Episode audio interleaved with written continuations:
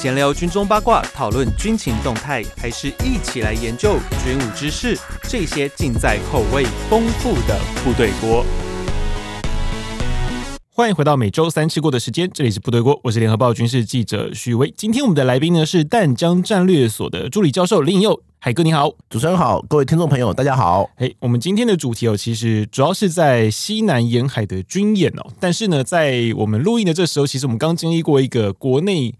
的一个大事，就是我们国建国造的 IDS 前舰。首艘的原型舰哦，在九月二十八号的时候终于下水了。那刚好啦，我跟尹佑哥呢，我们都在现场啊。对，没错，因为那天其实有有部分的媒体就是有一些抱怨了，就是因为这次其实是总统府公共事务组去发的行程，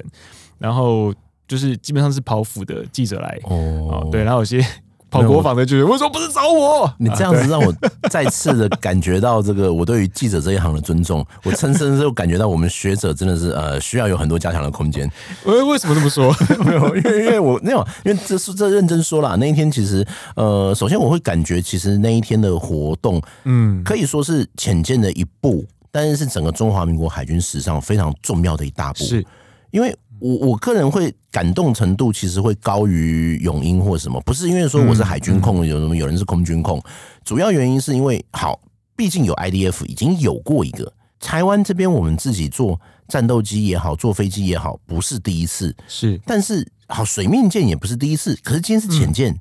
浅舰是完全我们从零到有的第一次，而且我从我开始在做这一行研究或者是开始有兴趣开始，台湾能不能自己造潜舰？一直是很大很大的论战，是相信大家一定有看过很多的文章啦、书籍啦、论文啦，其实都有去讨论到的，就是说台湾可能不是荷兰，或者怎样怎样，什么非常多，或是我们到底技术上行不行？对，没办法到。但今天先不管它的战斗系统，或者它的动力，或者它到底能不能打，可是你一个东西在让眼前出现，其实是真的是蛮感动的。嗯，那当然了，就我们学者，我们可能是之前有参与一些研究工作或什么，是。可是在那个发布会的现场，嗯、我看到非常多的记者同仁，哎、欸，我我我不算记者同业，我不能用同仁哦，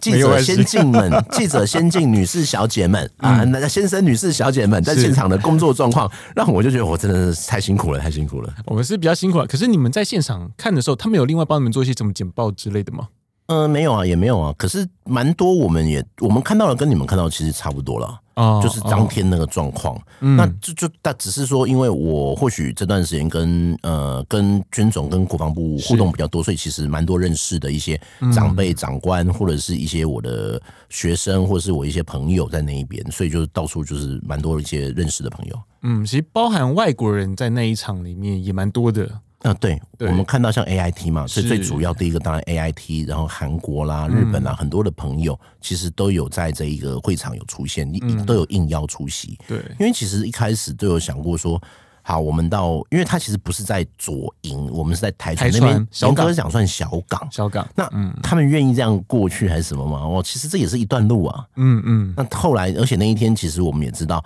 呃，前一天我记得他们说有下雨，所以他们其实很担心当当天会不会下雨，但后来没有。当天是这个夹岸嘛，这个非常大的太阳，所以其实反而非常的闷热湿热了。对，而且因为他就是为了雨备，所以还盖了一个很大的雨棚。可是要想，如果你没有 雨棚的话，你准备晒太阳吗？晒，对，晒。而且我们那个位置其实也蛮特别的，因为它那个浅见那个位置应该是海昌船厂啊，对对。可是其实，在我们典礼，我们媒体高台的后方，那个叫是叫船段工厂吗？哦哦，是哦。它那位置比较特别，因为它其实是后面是因为都是 IKEA 的那个颜色嘛。两栋，嗯嗯嗯，不好意思，我我我我我们在前面，我没注意到，对，没注意到，不好意思，不好意思啊，我并不是说我在前面这边啊，这个高官拒绝，没有没有，那个地方就是最后组装的完成的地点了吗？这我就是目前我是不知道了这一块，因为我觉得很多一些组装的过程，还有一些。一些更精、更细部的一些东西，我这边就没有过去过问。是是是，因为其实我们在看到当天我们有他们有播放一个叫缩时影片啊，当然缩时只是一部分，其实就是从浅见当初的一个设计到最后的建造，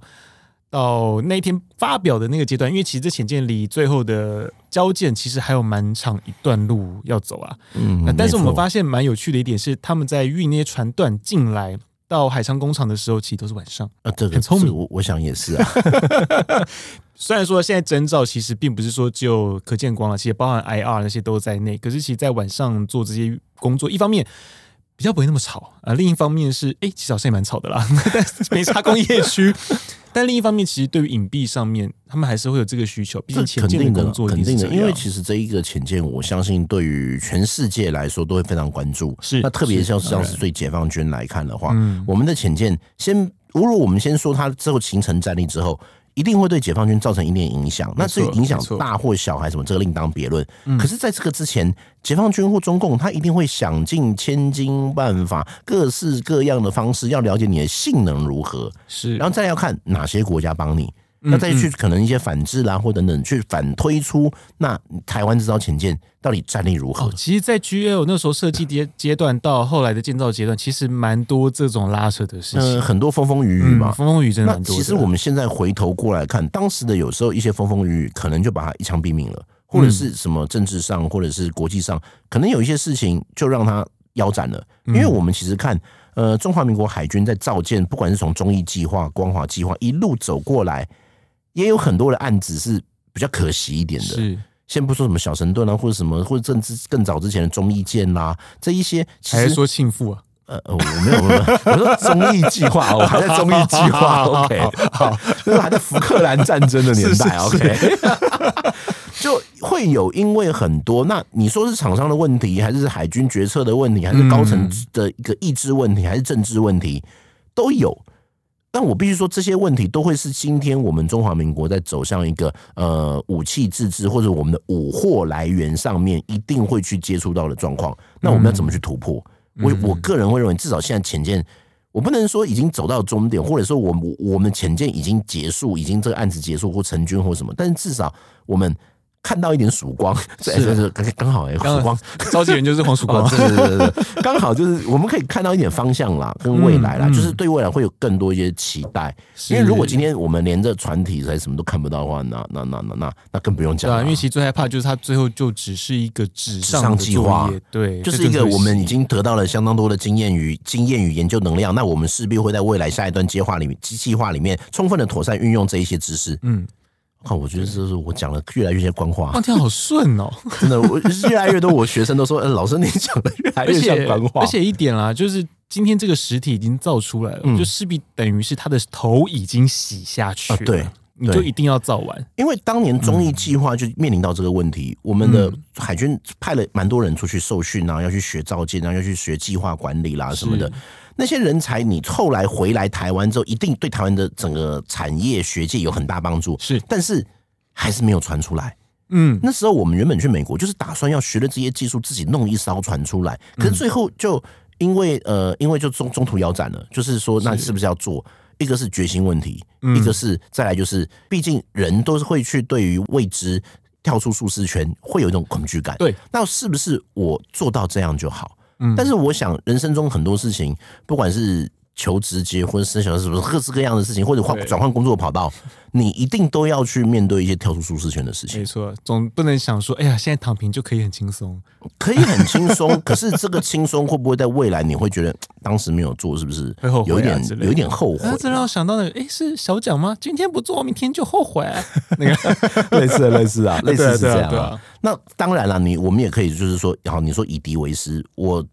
个人其实认为解放军，我因为我做解放军研究，有时候解放军的一些理念，像他有几句话，我自己也常常去提醒我自己，嗯，就是宁愿让人来等装备，不能让装备来等人。是，那也同样的，今天我们在研究的过程，那我们装备要怎么样去取得？因为我们看解放军，他从一开始那什么烂船啊，那个什么样的海军，然后到最后现在这个呃两艘航空母舰下水饺啦，当然他到现在都有很多他的问题，可是。别人不是没有经历过问题，那他要怎么突破？美国也一样，美国经历过的是他自己战略上的调整啊、转变啊，还怎样？那他怎么去突破问题？我就我们常常会说，我们其实不管是在前进也好，呃，国机国造或者是任何的跟只要是跟武货，我我我常会说，我们不一定什么东西都要自己做，是，但是你总是要有一些自己的经验、自己的能力，嗯，那之后你才能有办法从其他的管道拿拿到一些协助，就好像我们这一次有去看到。各个国家应该都有出到一些力，不止英国、韩国，还是什么各个各个国家都有提供到一些协助。那这也是为什么我们会说。天助自助，天助自助者是 God helps those who help themselves。那一天在现场就被外媒堵到，然后我发现我讲英文真是很累，他们就开始啊，然后开始围过来，而且他们讲很快，他们讲很快，然后呃，有些有时候因为当天真的很热，可能因为我自己我我我的英文应该没有很好，所以我有时候我在当下我没有办法那么快听懂。是吗？你不是写英文论文？不不不，我我是写嘛，然后就是我就是他们可能来自于世界各地，有这些大家的腔调不同啊，嗯、所以我就对对对就当下我就没有那么快的那个反应过来。嗯、但是有一个媒体我印象非常深刻，他那个跟我说：“你会觉得这是 surprise 吗？”嗯，那我就我就我后来那时候也想了一下，我那时候就说我不会用 surprise，因为 surprise 有点突击，军队里面突击就惊喜，不是不是惊喜，惊吓应该是你原本不会预料到的事情的感觉。然后后来我那时候就说我我认为不是 surprise，是 amazing，嗯，是一个比较。因为 surprise 有时候比较 negative 一点，对，那 amazing 就是我会觉得赞叹，我认为它是一个杰出，他已经超过我们一些预期，嗯嗯。那最后当然就是，他也说，那你会觉得太晚了吗？还是怎样？那我那时候就跟他说，better late than never。对，就是迟到总比不到好。不管怎样，我们现在已经开始逐步在从前进这个水下的，去建构这个水下的战力。嗯嗯，而且至少这个潜舰在设计上面哦，呃，有些人会去争论它的泪滴型还是所谓的雪茄型啊。但是就我这边的管道是跟我讲说，哎，你知道吗？其实这潜舰哦，它都不是。我说为什么？我说因为你没有听过他的那个舰名叫海坤吗？他说嗯，那海坤 so what？他说那个、啊、它是个鲸鱼，所以它的造型其实、嗯、其实这一艘海坤号海坤舰啊，它的造型就船首的造型其实是另外再重新去设计，啊、对，它并不是依循什么像 Type 二一二啊，或者是苍龙级那样去 follow 人家的设计，它是重新再针对我们自己的需求。重新去设计的一艘潜舰了，所以它其实里面有很多东西，包括像自动接战的战系，这些东西其实都是蛮新颖的，只是变成说，没错，未来呃表现怎么样，到时候可能就只有少部分的人能够知道了，因为毕竟潜舰这东西，你看像包含剑龙级，嗯。剑龙级真的下去过的人，其实就只有九零年代那一批。以媒体来说啦，嗯，就九零年代那一批军事记者，像中堂哥啊、哦、凌云哥、哦、对，朱明哥、九华哥那些 哥哥们。说说 说实在，如果现在要我下潜舰，我我你要去压舱哎，我我还会有点。我我怕吗？我不是，我不是对于他的能力怕，是我怕我被卡住。哦，对，那个你说那个舱口太小，对对对对对对对对，我会觉得这这是我个人的问题。所以你看那个浅见，浅见那一天，其实我们在海昌就是那个下水那一天哦，我们看旁边就是接见官兵嘛，对对，你可以看到没有一个人是胖的，大家都很瘦。是啊，所以我目前还在持续健身，虽然我已经瘦了十几公斤。我知道你，我们常常都看到你在健身的动态。对对对对对对，我觉得这件这。这艘潜舰当然啦，会有一些质疑，包含其实连我在内啦，我都有些质疑，他马上就被公审哦。呃，但这艘潜舰至少啦，至少我们在可以预期的阶段里面哦，当然小毛病多多少少一定会有，不可能说你今天在造舰的时候没有，因为其包含美方在内，你包含像海狼级那时候在做的时候也是毛病一堆啊，哦，所以不会说做一个东西你可以很完美的，哦，从头到尾都是顺顺利利，不可能。但至少这个东西我们可以预期它对我们来说是个有效益的东西哦。可是这时候就要问一下银欧哥哦。但这种潜舰好，假设说我们今天不管是造八艘啦，或者说到十五艘啦，这么多啦，这些潜舰对于我们在台海周遭，呃，假设说，假设说，今天解放军如果是要攻台的情况之下，这些潜舰对我们的战略，哦，甚至到比较 detail 一点的战术，嗯，它的帮助对我们是什么？OK，那这边的话，其实我们先讲潜舰这一个武器，它就是天生的逆中兵器。它只要一出去，它只要潜下去，甚至连你友军都不一定能知道他的位置。嗯嗯。所以基本上来讲的话，我们常说在海军的战略里面的话，有一个叫存在舰队的理论，就是你的海军只要舰队依然在海面上巡弋，敌人就必须要去找出来，那我们就可以去帮我们争取更多时间。敌人就必须要花他的精力来对我们做搜寻，嗯，但是这个这个理论在过去，在这个呃帆船时代啦，或者是说在一次、二次大战还可以用，可是随着这一个飞行飞行器的发展，或卫星啦等等，这种存在舰队的理论，理论上理论上是应用性越来越低。但是潜舰出现之后，它可以潜在水里面，嗯，所以说。你会发现，今天我的军舰，如果我要确定我要进行登陆，或我要进行这种呃比较到一些台湾一些比较危险，就比如说像西呃我们的太平洋太平洋的西岸啊这一带，就是在我们东部海域，像最近山东号还是什么经常在那边出没，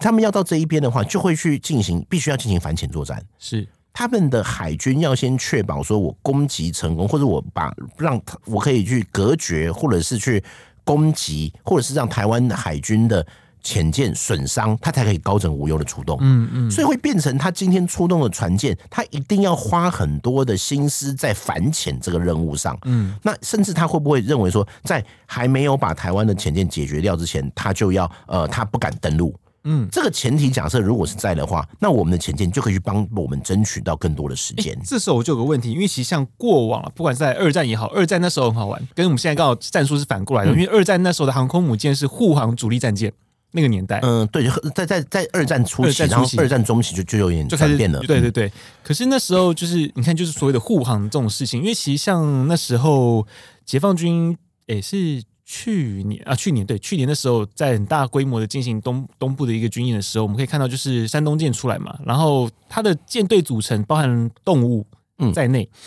可是这种护航或者说这种持续性的反潜作战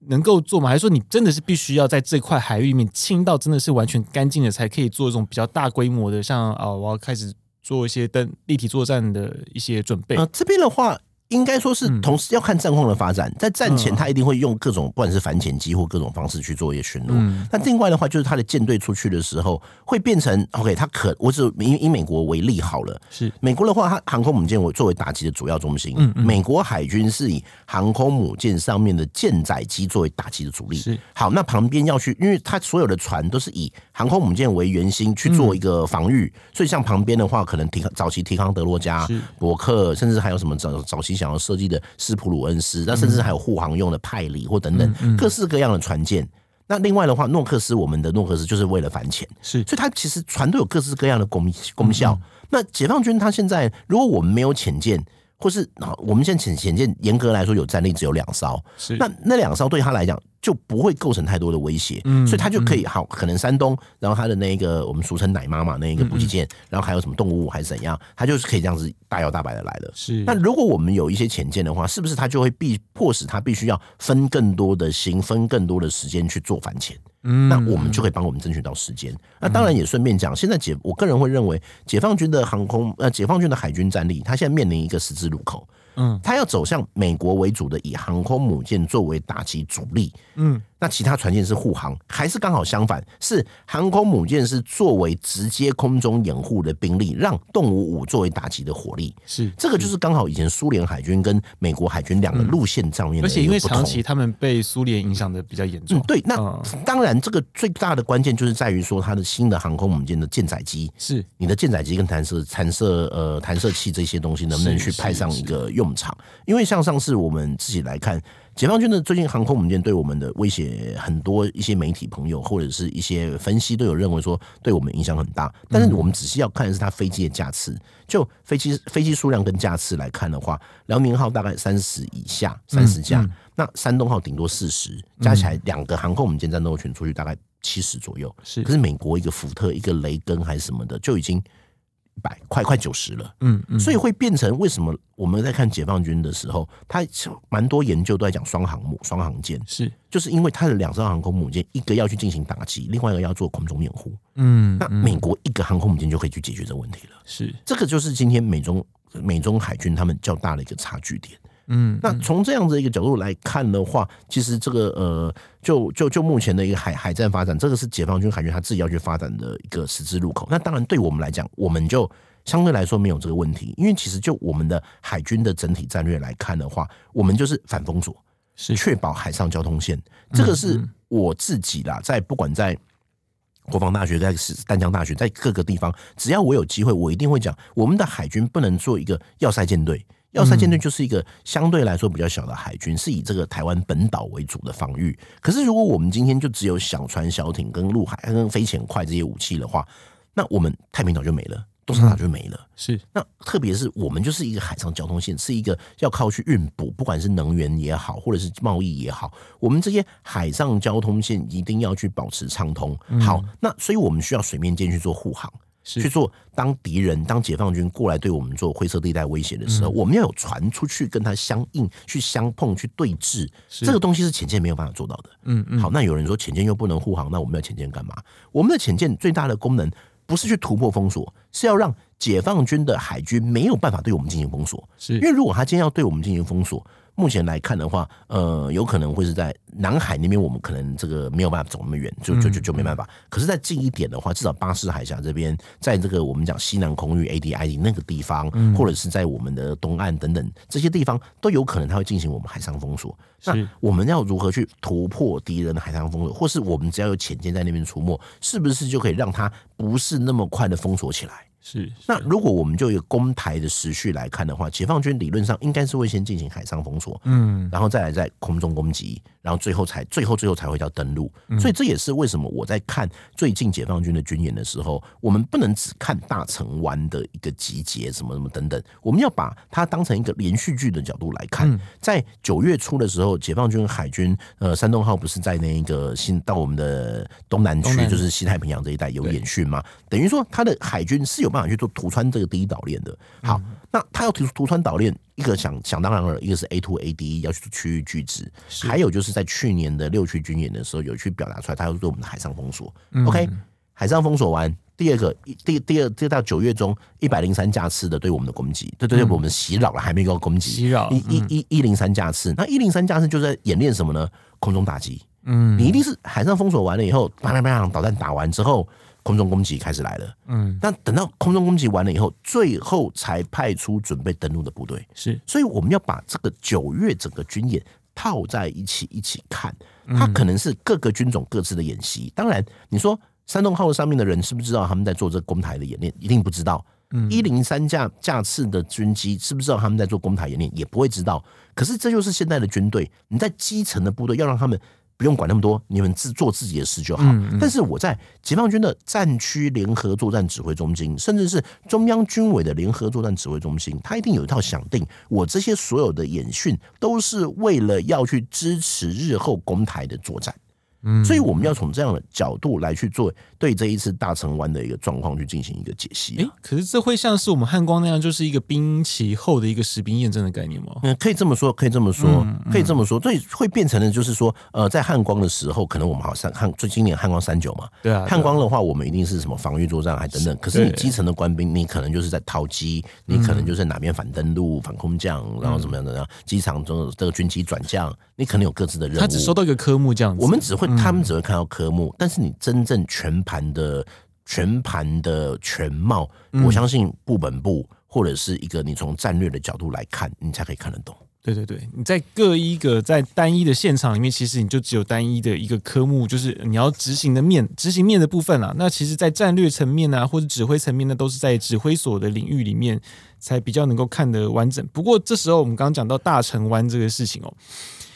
就想到，因为其实，在九月底的时候，这种大规模的军演啊，十七日开始，二十四小时，刚刚我们讲到一百零三架次的都有动态，其中有四十个架次进入到西南空域和中线东侧。那在二十一号那一天哦，其实那一天就是我们刚好去看虎口虎口预校那一天哦。还有这大成湾，就是在新闻稿里面就直接新闻稿点名，解放军在大成湾有军事动态。那邱国正部长呢，更在二十三号的医院答询中，呃，这敌情蛮异常。可是你知道吗？这个词汇哦。其实军用的词汇是非常的严谨。虽然说我们我跟以后哥我们常讲干话，可是当这种 这种重点词汇要 quote 的时候，真的是完全不能乱讲哦，因为这个很严重啊。所以我们就会好奇，这个以大我们先讲到大成湾的地理位置啊，因为它在是潮州，是不是？嗯、呃，这应该是这样讲。我们讲大成湾，大成湾，大家会觉得好像新很少见。我如果讲一个吗？地方，我记得那地方以以前是戏水的啊，应该要这样讲。这个大城湾讲这个地名，大家比较不了解。我讲一个另外一个地名，大家都知道了，东山岛。啊，对，你讲东山岛，不，我们之前有这个伞降要突击东山岛嘛？是，然后再来，后来蛮多在九六的军演还是什么，他们都有东山岛那边有一些集结，有去做两栖登陆。是，所以你与其讲大台湾，危机的时候吗？对对对，东山岛，他们就在东山岛，就是我我们我们在观望解放军的两栖登陆演习，很多东山岛是很重要的一个地方。是，那现在只是他不用东山岛了，因为他在二零一五年的前后，他把大城湾改建成一个两栖登陆的一个类似我们的一个。联训基地就是类似我们的恒春那种联那那个恒春那个联联训基地，所以那边整个变军区了。对，那个地方就是它一个训练的地方了，就好像我们会说什么朱日和，它是个基地的名字嘛，或像我们在那个恒春的什么那个那那那什么山，我突然忘记保利山，保利山就是我们讲保利山将军山，哦，只知道那个地方是个演训的一个地方了。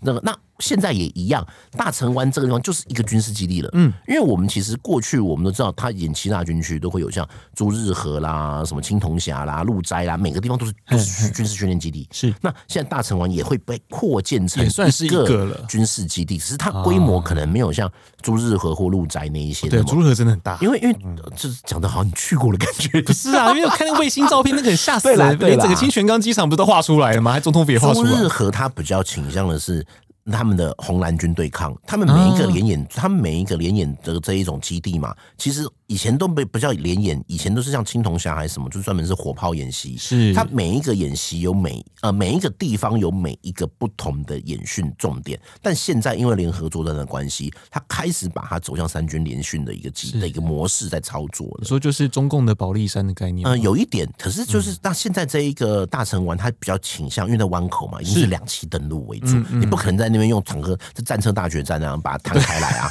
你不可能去做这样子的。但你你不可能去把它做的，要说战车不能说战车世界，对战车世界，美华军语词典。对对对，不好意思，我重新翻一下词典。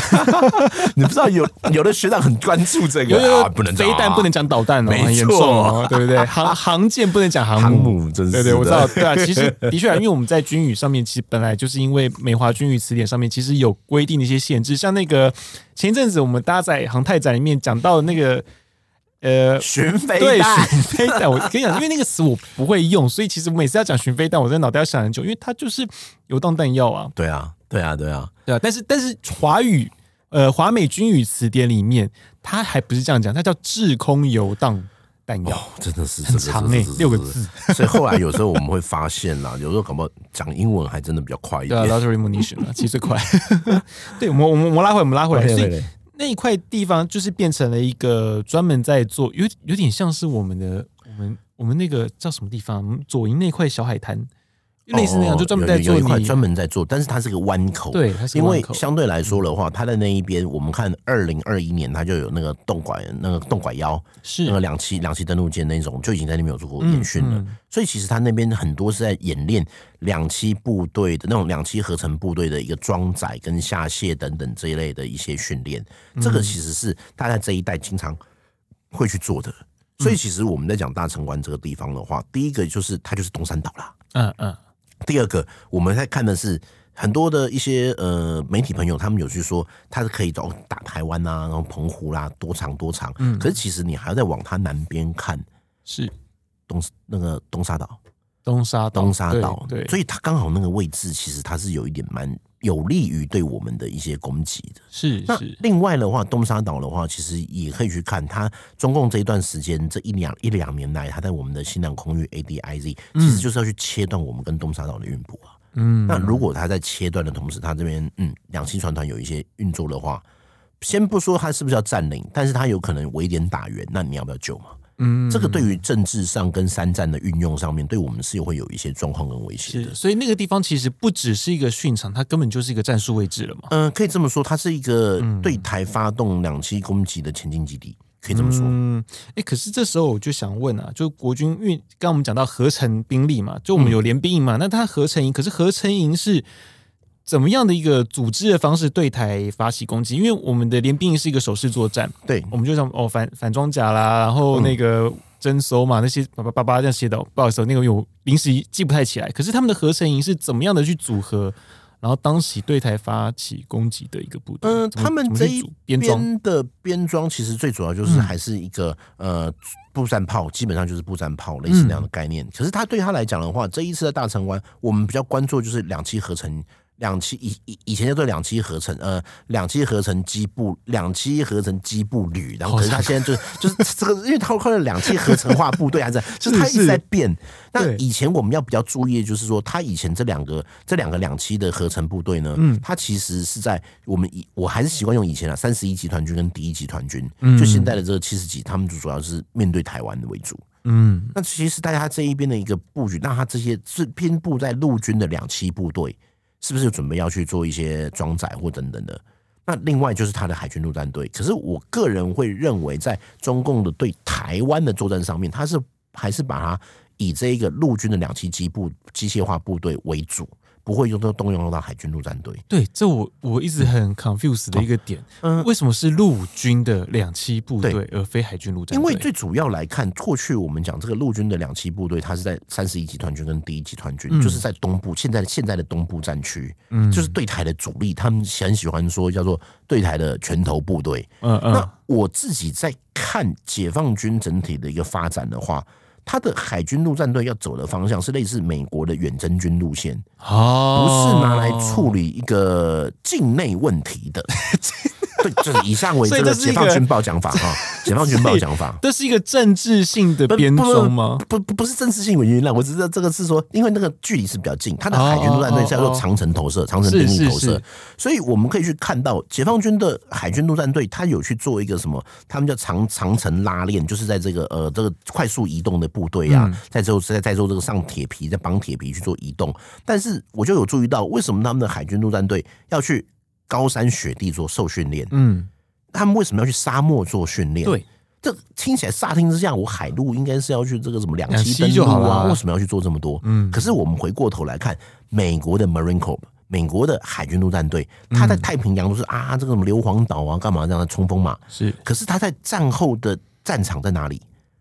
？Korea 在韩国。嗯，韩国那时候他们叫最寒冷的冬天，在韩国他们是碰到冰天雪地哦，他们的陆第一陆战时是碰到这个冰天雪地的状况。然后呢，一九九零年代沙漠风暴是海陆在哪里？在沙漠，沙漠，所以这就是未来的解放军，他会希望他的海军陆战队可以做到这种长程兵力投射，嗯，有可能极部地，有可能哪里，有可能哪里，就是他们也会说这个什么仗仗在哪里，什么部队又要移动到哪里啊，他们也会有这样的想法呀，嗯，所以其实我个人会认为，他的海军陆战队主要是比较倾向在远程的一个打击，那对台湾这一块的话。可能还是以这一个两栖机陆军的一个部队为主，嗯，那当然也不排除说他是不是有少量的一些海军陆战队，就透过空地的一个方式，透透过立体突击的方式，或者是气垫船的方式，快速的进战突击。进占我们的关键基础设施，然后最后才用一个里外硬核的方式，跟他所登陆的陆军部队对我们进行夹击。是，这个是他们目前在对台作战上面的一些想定了。嗯嗯，因为其实那时候在沙漠风暴那时候也是海军陆战队先打先锋嘛，然后到后面就是陆军会接手。我因为刚刚引佑哥那个讲法，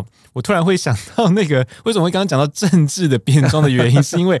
这样感觉好像就是哎，这样国国内跟国际线的不一样嘛？刚才这样想，也也也也也不完全是这样讲啦。因为主要是我个人是认为，这主要是在那个呃任务编配上面啦。因为再加再加上最早期的话，他们的海军陆战队真的不怎么样，而且在早期解放军的发展上面的话，海军毕竟是这个小三小老婆啦，所以说相对来讲的话，你真正的因为他们以前大陆军主义真正是陆军为主，所以你陆军拿到的资源一定肯定是比海军陆战队高，而且在解放军海军的体系里面的话，海军陆战队过去还不是小三的小四，是这个是是这个偏门中的偏门呐，他根本是很少资源的。但是因为这几年随着海军海权的意识调整，所以他的海军陆战队才逐渐的一个成长。嗯，可是这时候我们讲到，因为那时候在九月二十三号。邱部长那时候讲到敌情蛮异常，可是，在新闻稿里面会特别去点到军事的动态，哦，和那个敌情讲到敌情的异常，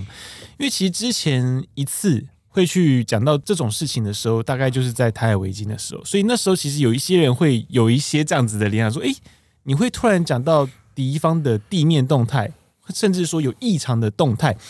所以这个时候这一次这样称是有大概什么样的一个？状况吗？佑哥，你觉得？嗯，这一次的话呢，我自己在这边看起来，其实就是他连续的一个动作。嗯，这个连续动作对共军来讲，可能是比较少见一点的，因为过去我们比较，比较，比较看到的就是他单一的演习，嗯嗯，彼此之间连贯性没有那么充分。嗯，可是如果他这一次连贯性是比较充分的话，就会不会是他的整体的一个计划上面在演练新的对台的模式？嗯，我觉得这个是可能是部长这边会会去提提到的。是，但是相对来讲的话，到底什么样的异常？说实在，这一边我们民间人士这边绝对来是比较没有办法去拿到，或者比较没有办法去了解。这可能还需要一些时间去看他对岸透露出来的一些资料，或者说在现阶段才能再去了解到。对，或者说现阶段其实这个东西真的是只能听听不能说。嗯，对，有可能是这样，有可能会是这样。但是在这边的话，嗯，我个人还是蛮肯定这一次为什么国防部都要去主动透露说一些信息，因为这个会代表的就是一个军事透明度的一个关联。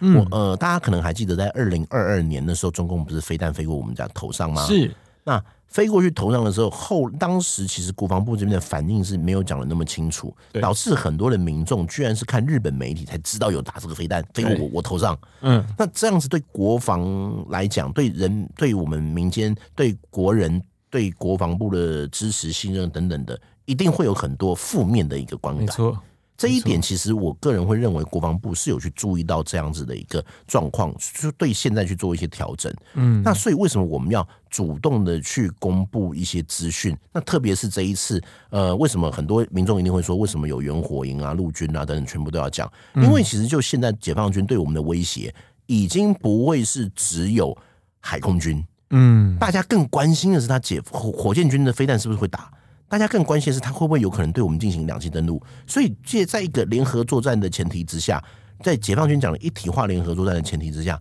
我们要去想的就是说，如今天对国防部来讲，只要对我国有威胁的，我们都要有办法去掌握。嗯，那我们这次就是有做到这样的一个程度，把这些讯息告诉给国人，让国人知道国军的一个能力是有办法去做到一些监控。嗯，因为这种事情，我突然觉得我讲的好像是更像官方发言是是？对，发言你好，我是那个那那种鼻子喉咙发炎的发言嘛。因为这时候我们就会讲到国防机密与国防透明，因为其实包含了从西南空域我们那一边所谓的那个攻击扰台那个讯息开始哦，一路到现在哦，因为这种空中动态是可以靠雷达，但是你地面的动态基本上。要么就是情报的共享，要么就是我们自己的卫星征兆啊所获得的一个图资哦。那基本上呢，会碰到这些的单位，不外乎就是军情局、国安局和电展室、电讯发展室。尤其电展示里面呢，有一个叫卫星照片的一个分析组哦，它是一个蛮神秘的、蛮神奇的一个单位啦。哦，这个这些他们怎么去分工哦？这种。这种情报共享啊，我最近比较 focus 在情报共享的部分，因为其实这一次的事件，其实有蛮多人在询问，就是哎，怎么情报共享啊？到底是怎么样来啊？那个，嗯嗯嗯，可是这种东西，天底下有白吃的午餐吗？呃，我们先说我们国内好了，我们国内我相信，就各军种，还有这各军种也好，甚至是其他相关的这种情报单位。可能都有他们自己的来源，但这个来源是如何？这个第一个我绝对就不知道。但是我会认为呢，就是我们在情报上面是有这些相关能力，但是我们在拿到这些素材之后，要怎么样去做到一个研析，嗯，甚至是一个统合的研析，对，然后最后去整理出来说一些可能的状况。这个的话，在这个也是不能够去忽略的一环啦。我们要看的是知道了知道这些征兆之后，那我要怎么去做判断？嗯，也是我们常说的一个叫做情报眼的一个工作，情报眼的能力。就好像我在自己在学校上课，我的学生我有时候都会训练他们，就是说你要学会看新闻、看报纸，嗯，然后特别要听这个部队锅。我知道我今天来要夜配，吃部队锅配部队锅。OK，好，就是这个不开玩笑，就是说，就是我们要要去。从一堆新闻，因为现在的世界是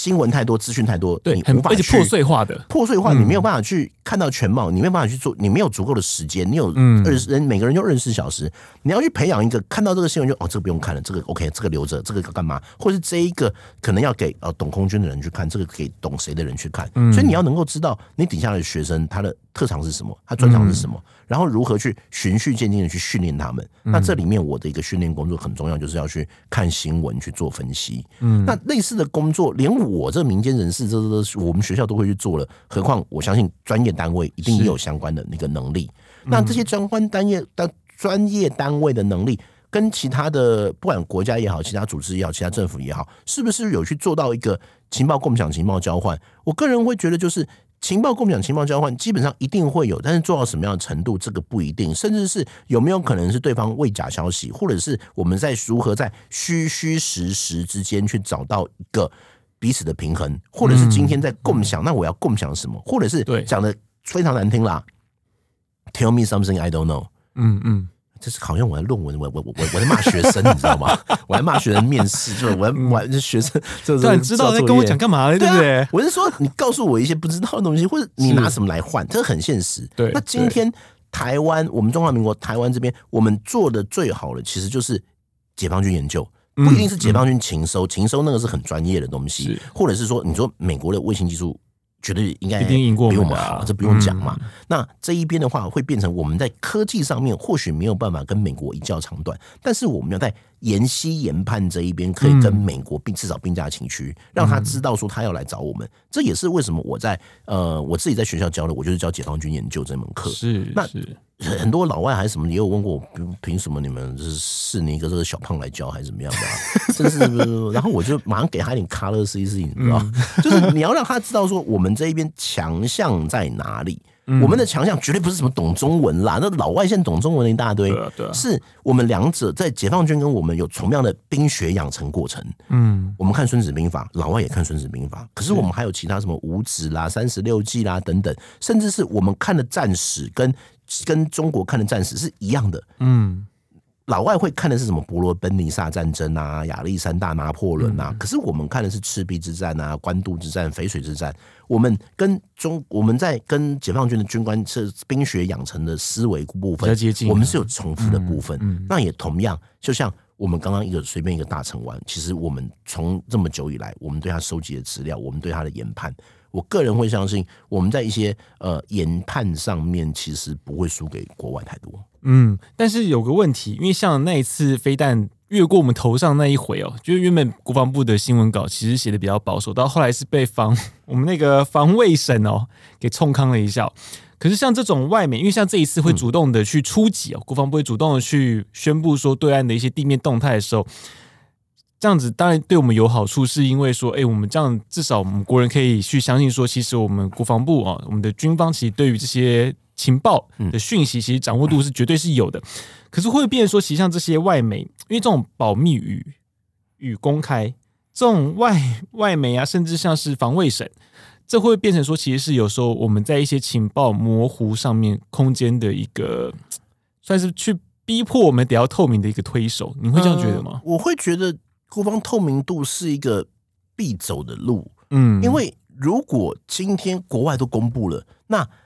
民众现在在这个资讯时代的话，他他一定会看到国外都讲了，那我居然还要看国外的东西来打脸你国防部，嗯，这样子的国防部绝对是负面。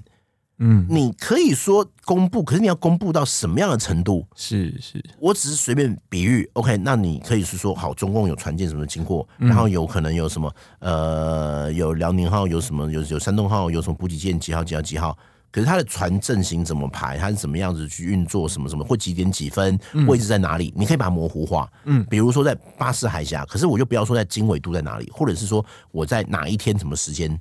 拍到。在什么幺两洞洞还是什么的拍到，你可以去把它模糊化。那当然，你说有心人士也可以靠什么什么去分析，但是你要留，可以去透过你放出的消息，但是给外界一点想象空间。这种想象空间，有时它所能够发挥的一个军事上的效应或政治上的效应，会远高于你开枪。就比如是说，在这样子中，中共打飞弹之后嘛，日本最明显的一次表态就是，我们有一张照片，呃。自卫队的船、海自的船、解放军的船、我们的船，三艘船这样子同框照片。是那时候，呃，记者朋友就打电话给我说：“你觉得叫我评论一下？”我第一个问的就是，那个是那一艘船是海自的船，海上自卫队的船，还是海上保安厅的船？嗯，因为这是个不同一样的意义。对，不一样。可是后来是海上自卫队的船，嗯，所以这代表了就是说，今天只要透过这张照片，可以表达非常多。日中共或其他国家就会想，那是不是台日在做军事的合作？两者之间是不是有默契？嗯、那也很像我在，因为我个人有幸担任过一些国防文件的审查啦。有时候我就会说，我们其实可以更有自信的一点去表达一些事情，就好像我们的两幺中队跟美国的合作，嗯，这个连美国国防部、美国官网都放了，AIT 都放了，那为什么我们不放？对，有时候我们真的保守多。可是如果今天美国都开绿灯呢、啊嗯，代表美国就他不会有意见啊？对，就是我不怕你们这些国家讲什么的，谁管你什么的？反正老、嗯、不不不是不不，节目是优质节目啊，优质节目我这个不能，没关系，我们脏话都可以讲过的，没关系，我不能害你以后不能得奖嘛，对不对？就是就是就是说，连美国他都可以把两幺中队那些东西都放出来了，是那